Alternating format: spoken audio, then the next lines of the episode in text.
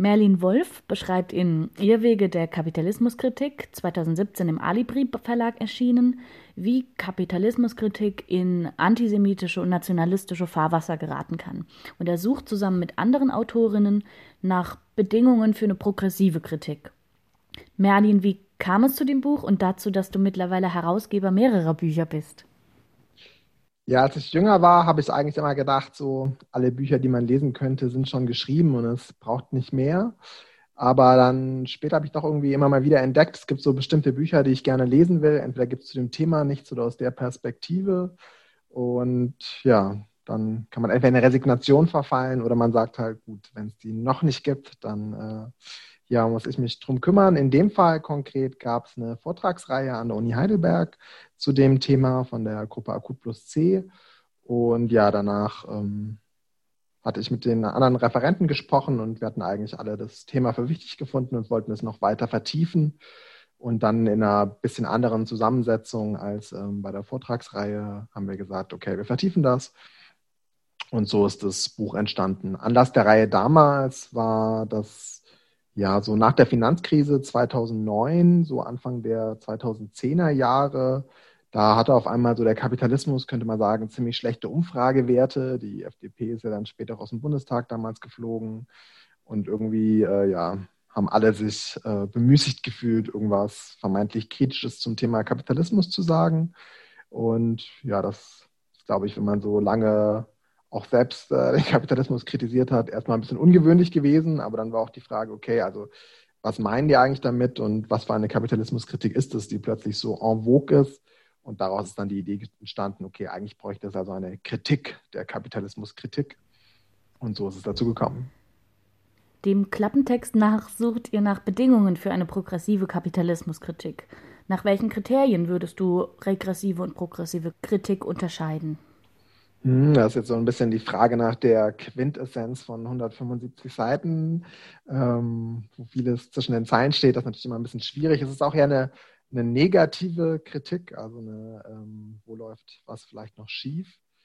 Ähm, aber ich versuche mal trotzdem der Frage nicht auszuweichen. Vielleicht müssen wir irgendwie gerade auch nochmal so in Querdenkerzeiten nochmal kurz auch so eine, sagen, dass natürlich was ganz normal logisch und in irgendeiner Form ja auch wissenschaftlich sein sollte. Das heißt, etwas muss rational begründet werden und äh, soweit möglich empirischer Überprüfung auch nicht ausweichen. Also so jegliche esoterische Idee fällt damit schon mal weg.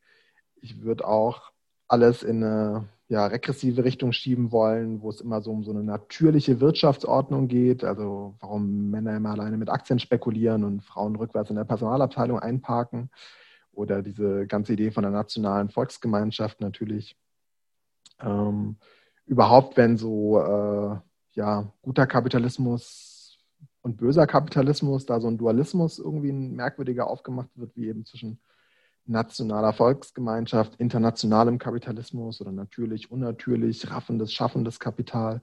Das würde ich auf alle Fälle mehr in die regressive Richtung schieben. Und ähm, ja, auch wenn so Teilaspekte herausgepickt werden, die dann verurteilt werden, ohne dass äh, ja, darüber nachgedacht wird, wie die vielleicht auch im System insgesamt mit einbezogen sind. Also ganz beliebt ist dann natürlich der Zins, den rauszugreifen und den zu verurteilen, ohne so ganz zu verstehen, ja, wie der überhaupt in die Welt kommt.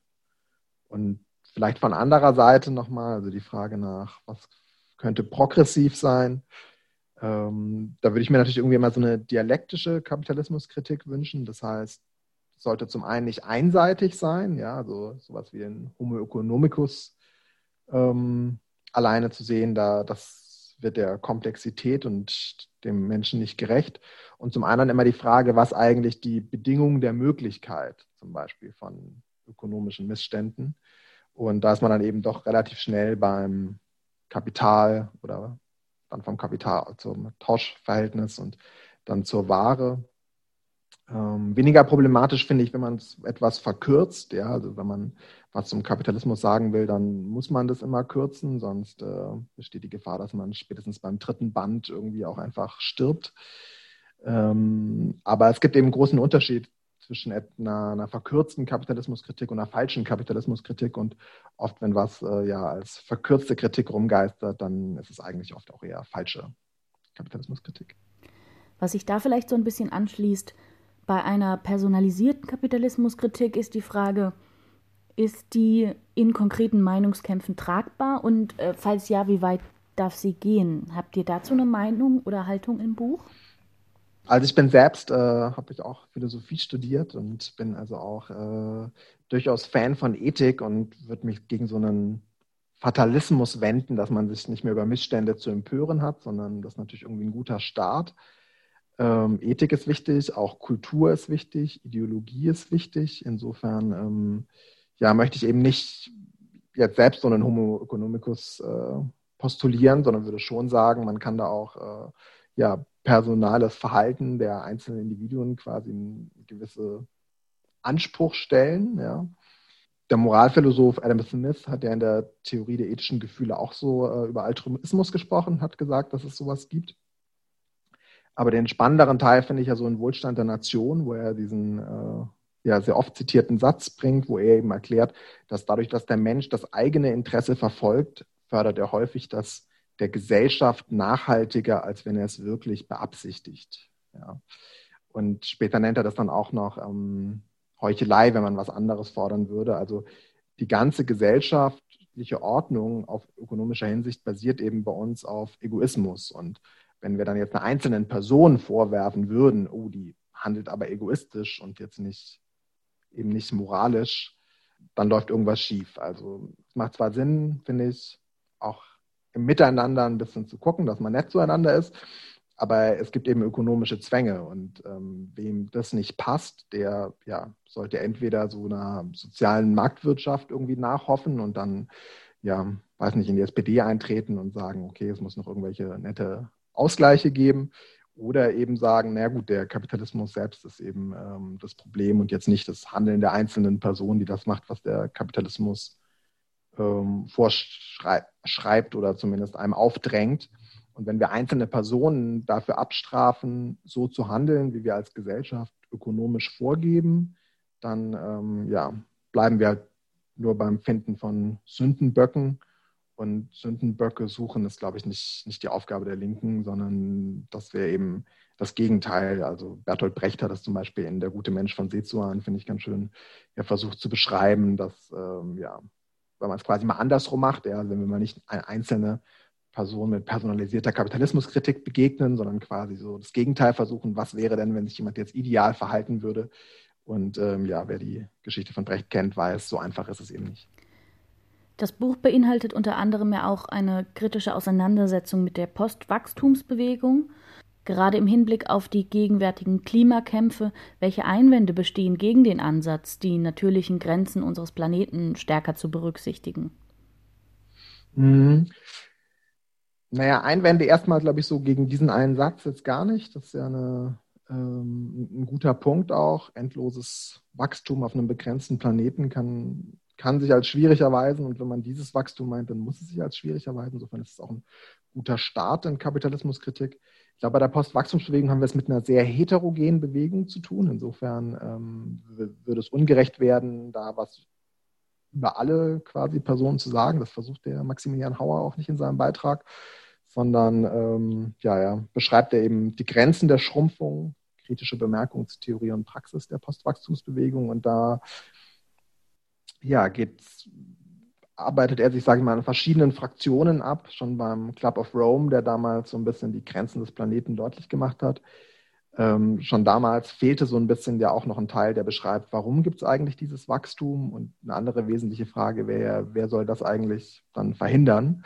Und ähm, das fehlt dort und auch so gibt es bei weiten Teilen der Postwachstumsbewegung ähm, ja so ein bisschen linde Flecken. Wir haben da sehr viel ähm, Kulturkritik, sage ich mal, auf der einen Seite, das heißt so eine Überschätzung der Kultur und eine Unterschätzung der Ökonomie, wo man sich eben fragen muss, ist das dann überhaupt noch Kapitalismuskritik? Ähm, ja, aber wir haben da auch ein ganz breites Feld. Ich meine, es gibt ja auch mehr so Leute aus dem New Green Economy Bereich. Ähm, ja, ich glaube, Maximilian Hauer ging es da einfach darum, eine materialistische Kritik so dem entgegenzustellen, an so einer vielleicht auch bei manchen Leuten eher so eine Wohlfühlsuche nach Entschleunigung. Er ähm, ja, arbeitet sich da auch ein Stück weit ganz gut an Hartmut Rosa ab.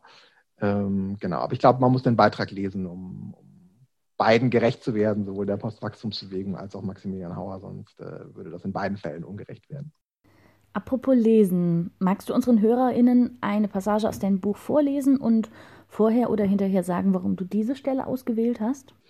Ja, du hast mir das ja vorher angekündigt. Ich hatte da auch ein bisschen überlegt, was soll ich nehmen. Ich dachte eigentlich, ähm, am besten lese ich was von meinem eigenen Beitrag vor, aber so beim Durchblättern ähm, ist mir doch wieder so eine Stelle aufgefallen im Beitrag von Thomas Ebermann zur Kritik der Arbeit. Ich finde, ähm, ja, Thomas Ebermann ist jemand, der mich eigentlich immer wieder so zum Schmunzeln anregt und dann ähm, ja, habe ich gedacht, das passt doch ganz gut und er beschreibt in dem Teil diesen diesen ähm, Hang zu Firmenhymnen, das ist also jetzt schon wieder ein paar Jahre her. Eine Zeit lang war das äh, eben der neueste Schrei quasi, dass alle Angestellten nochmal in der Hymne erklären sollten, wie toll sie es finden, da zu arbeiten. Und so schreibt er hier, die 4000 Mitarbeiterinnen von Air Berlin auf dem Flugfeld in Nürnberg zum Beispiel sahen so aus, als wären sie gut drauf, als sie sangen, Flugzeuge im Bauch und im Blut Kerosin, so sind wir nun einmal bei Air Berlin.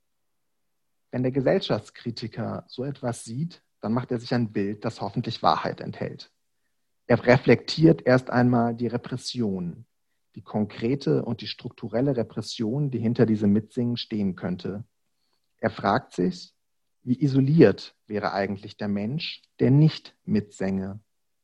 Welche Nachteile hätte er in den nächsten Tagen, Wochen, Jahren auf der Arbeit vom ganz persönlichen Beförderungsstopp bis zur Existenz als Spielverderber, Außenseiter und Objekt von Mobbing.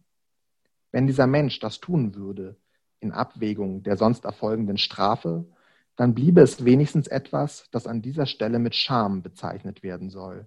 So eine winzige Spur von Ekel vor sich selbst und der Selbstinfantilisierung, der man in der bürgerlichen Gesellschaft unterworfen ist.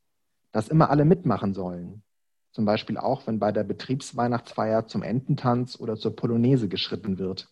Das hat ja auch, hoffe ich jedenfalls, den Grund, dass jeder Nichtmitmacher und jede Nichtmitmacherin als Beobachter bzw. Beobachterin der Verblödung gilt, die geahnt wird, weshalb es keine Beobachterinnen geben darf. Ich hoffe also auch immer ein bisschen auf Repression als Ursache des Irrsinns. Ja, also es, ähm, ja, mit beschreibt ein bisschen den Stil von Ebermann, finde ich ganz gut, sowohl im Guten das Schlechte zu sehen, im Schlechten das Gute und dabei immer wieder zum Schmunzeln zu bringen. Ähm, genau.